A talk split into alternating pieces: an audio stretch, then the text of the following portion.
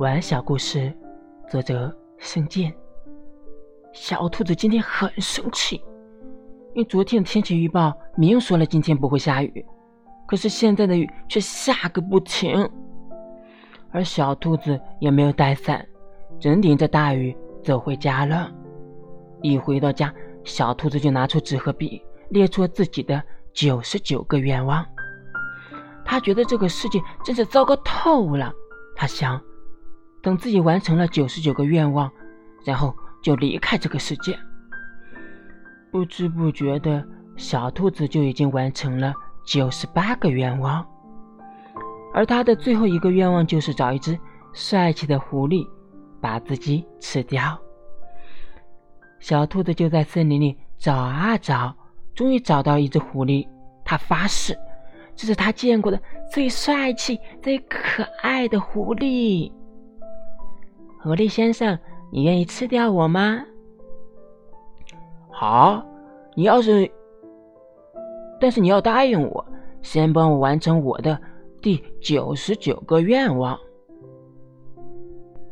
小兔子同意了，因为他觉得再也找不到比这只狐狸更帅气的啦。可是小狐狸的愿望实在是太简单了，不是让小兔子背着它看星星。就是让小兔子给他唱首歌，或者做一顿饭。最难的愿望，也就是当他一天的女朋友。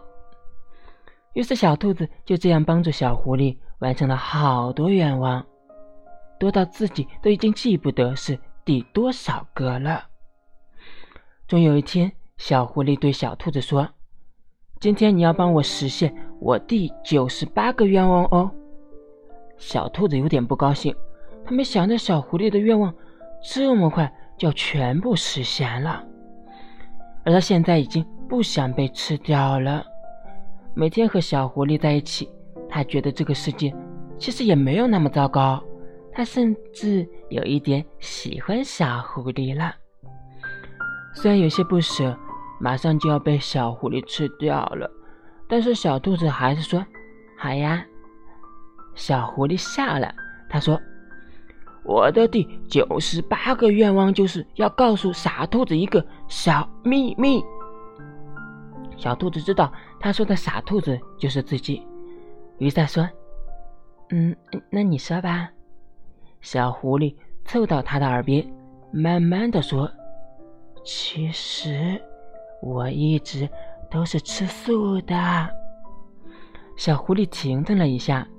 然后接着说：“我的第九十九个愿望就是希望你永远在我的身边，好吗，小兔子？”